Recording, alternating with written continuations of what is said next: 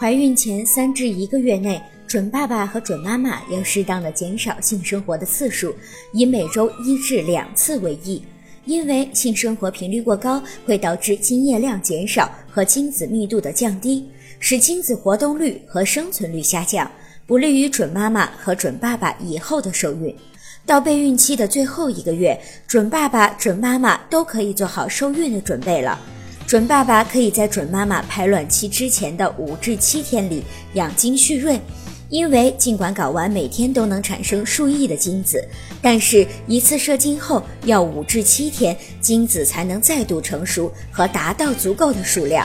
等到排卵日前后的一周内增加同房次数。在体力允许的情况下，最好能隔日或者三天一次，这样就可以在保持精液质量的前提下提高受孕的概率。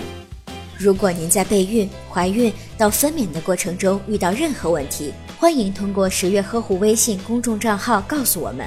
这里会有三甲医院妇产科医生为您解答。十月呵护，期待与您下期见面。